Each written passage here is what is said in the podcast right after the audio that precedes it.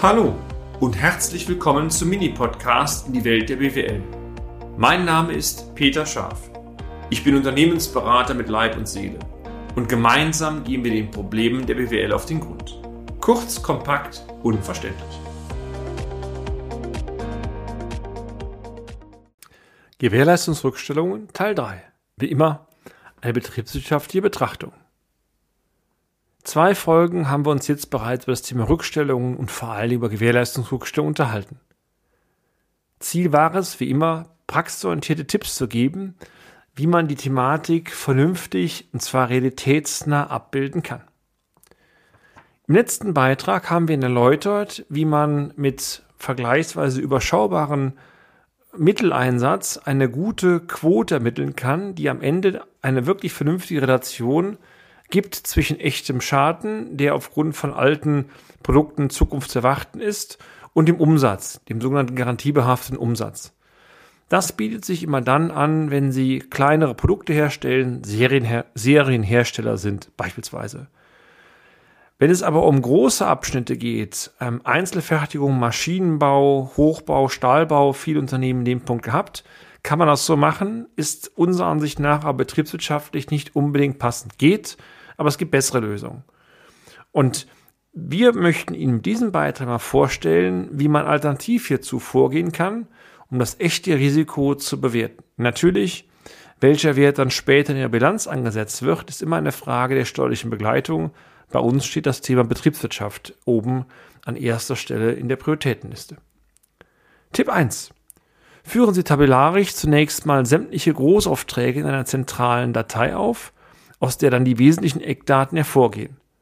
Für das Thema Gewährleistungsrückstellung kann das unter anderem sein oder sollte das sein, so Sachen wie kennen Sie Auftragssumme, welcher Kunde, Objektbeschreibung, Beginn des Auftrags, wann wird der Auftrag vermutlich zu Ende sein, wann erfolgt die Schlussrechnung oder wenn sie erfolgt, ist das Datum dazu, der Nettoauftragsbetrag, die Nettorechnungssumme später und natürlich vor allen Dingen auch der Dauer der Gewährleistungsfrist und dann damit im Umkehrschluss, wann diese auch entsprechend auslaufen. Tipp 2.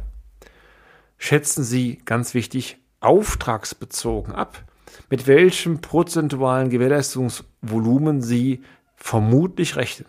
Also die Entscheidung ist hier nicht pauschal über alles, sondern pauschal für den einzelnen Auftrag, für die einzelne Maschine. Es geht zunächst, wie sollte es anders sein, alleine um Ihre subjektive Einschätzung. Ich habe das oft bei Mandanten erlebt, wo mir manche sagen, bei denen den Maschinen, bei denen Bauvorhaben, das lief in der 1, das war für uns Standard, die Mitarbeiterinnen und Mitarbeiter haben top gearbeitet, da passiert fast nichts. Mir aber genauso doch schon mal sagen, wir haben eine neue Konstruktion versucht hinzubekommen, die Maschinen lief am Ende auch, aber das Ding ist nicht rund gewesen, also übersetzt die Wahrscheinlichkeit, dass es Themen gibt oder der Kunde meckert, die sind dann schlicht höher. Wenn Sie beispielsweise Edelstahlbehälter produzieren, äh, die in der Lebensmittelindustrie verwendet wird, also oben fallen die Fungis rein, die Sie unten für die Tiefkühlpizza brauchen, dann kann man sich selber schon überlegen, wie groß die Wahrscheinlichkeit des Gewährleistungsanspruchs ist. Tendenziell geringer. Wenn Sie natürlich als Maschinenproduzent hochkomplexe Maschinen produzieren, die zum Beispiel in Automationstechnik eingesetzt werden, dann ist die Fehlerquote, die Fehlerhäufigkeit solcher Maschinen schlicht höher und damit auch die Thematik Gewährleistungsrückstellung eine ganz andere. Tipp 3. Fügen Sie in die zentrale Tabelle eine Spalte ein, in der Sie über alle Projekte das Ihrer Ansicht nach zu, zu erwartende Gewährleistungsvolumen am Ende durch eine Addition der einzelnen Projekte ausweisen. Tipp 4. Bauen Sie die Tabelle dabei so auf, dass Aufträge, die aus der Gewährleistungsfrist fliegen, ähm, letztendlich zwar entfallen, also nicht mitaddiert werden, aber in der Liste enthalten bleiben. Das ist wichtig. Sinnvoll ist zudem Tipp 5, dass Sie die Tabelle jeweils zu den Bilanzstichtagen so archivieren, dass jederzeit rückwirkend nachweisen können, warum Sie zu welchem Stichtag welches Volumen angesetzt haben. Noch vielleicht eine Ergänzung zum Thema Projekte eine Zeit lang in der Tabelle lassen, obwohl die Gewährleistungsfrist erloschen ist. Sowas hilft immer eine bessere Übersicht zu haben. Für diejenigen, die in Excel als eine Möglichkeit eines Tabellenkalkulationsprogramms nicht ganz so fit sind, Wenn Sie die Formel Summe, nehmen, dann werden alle Zeilen oder alle Spalten addiert, je nachdem, wo Sie Summe ziehen, unabhängig davon, ob sie eingeblendet sind oder nicht. Es gibt bei Excel eine Funktion, es gibt mehrere Funktionen, aber die ist hier in dem Fall sehr sinnvoll. Die Funktion heißt Teilsumme. Und wenn Sie die Funktion Teilsumme nehmen, heißt das, es werden nur die Spalten oder Werte addiert, die wirklich eingeblendet sind. Und Sie können dann mit einem ganz einfachen Filter, den Sie in, unter dem Reiter Daten finden, beispielsweise nur die Projekte anklicken, die noch aktuell in der Gewährleistung sind. Und dann wird auch durch die Funktion Teilsumme auch nur die Summe mitaddiert. Und das ist dann hilfreich. Sonst funktioniert es normalerweise nicht, beziehungsweise Sie dürfen ja nicht die alten Projekte mitaddieren, dann kämen falsche Werte raus.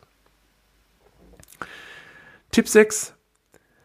Beachten Sie hierbei, dass die Rückstellungen, und das haben wir ja in den alten oder anderen Beiträgen schon erläutert, nur den tatsächlichen zu erwartenden künftigen Aufwand vorziehen. Beton liegt auf Aufwand, also Ertragslage.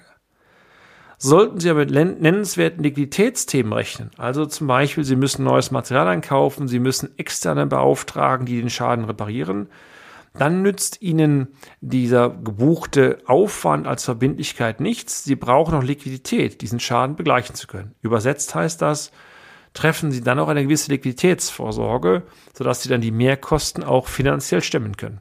Natürlich.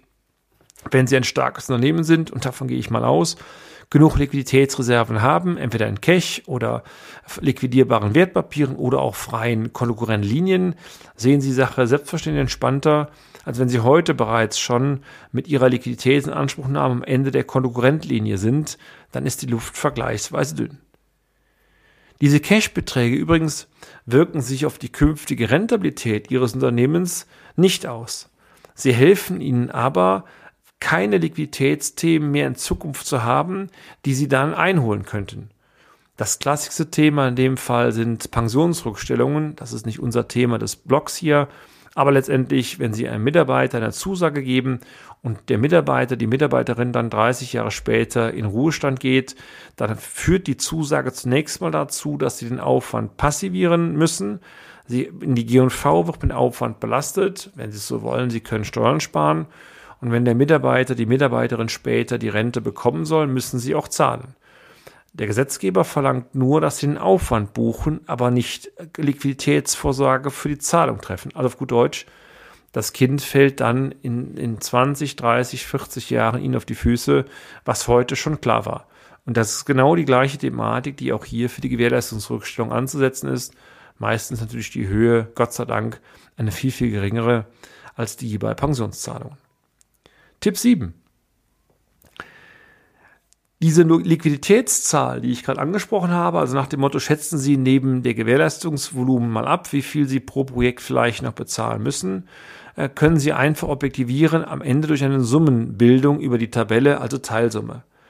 Ähm, das heißt, Sie sehen oben sehr stark, wie hoch denn das ist, was Sie am Ende denken, noch finanziell begleichen oder bezahlen zu müssen, wenn die Schäden entsprechend kommen. Und diese Summe, da kann man wieder die Excel-Formel Teilsumme nehmen, kann man dann zum Beispiel einmal im Quartal mit einem separaten Bankkonto abstimmen, sinngemäß.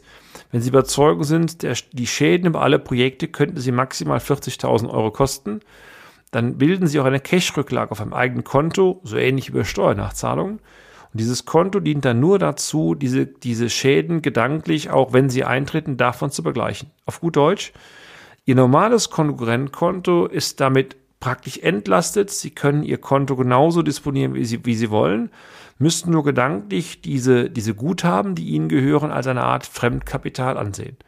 Sollten die Schäden später gar nicht auftreten, umso besser, dann haben Sie Luft, Sie können auch stille Reserven entsprechend nennen. Lassen Sie mich wie immer ein kleines Fazit ziehen. Die exakte Bewertung der Gewährleistungsrückstellung ist immer ein zentrales Thema in den Bilanzen das hängt natürlich sehr stark ab, welches Unternehmen Sie haben. Die oft angewandten Methoden eines pauschalisierten Ansatzes in Höhe von dieser Nichtbeanstandungsgrenze von 0,5 Prozent des garantiebehafteten Umsatzes greifen, das ist so unsere Erfahrung, oftmals viel zu kurz.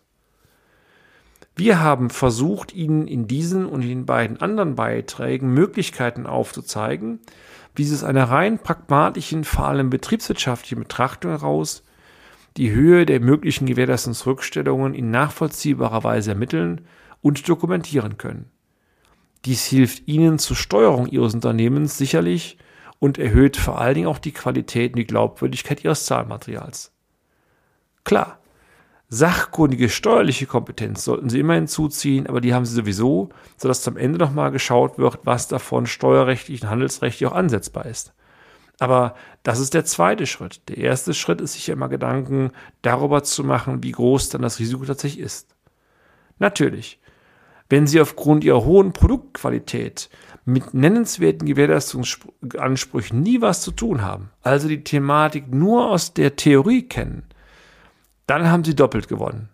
Denn erstens ist die ganze blöde Thematik von Rückstellung Ihrer Bilanz gar nicht vorhanden und zweitens, Ihre Kunden sind zufrieden und werden auch mit weiteren Aufträgen die Treue halten. Was, meine sehr verehrten Damen und Herren, was wollen Sie mehr? Ich freue mich, wenn Sie beim nächsten Beitrag wieder dabei sind. Bis dann, Ihr Peter Schaf. Und damit sind wir auch schon am Ende des heutigen Podcasts. Haben wir Ihr Interesse geweckt? Fein. Dann besuchen Sie uns doch einmal auf unserer Homepage unter www.scharf-office.de und schalten Sie auch beim nächsten Mal wieder ein auf eine kleine Reise in die Welt der BWL. Ihr Peter Scharf.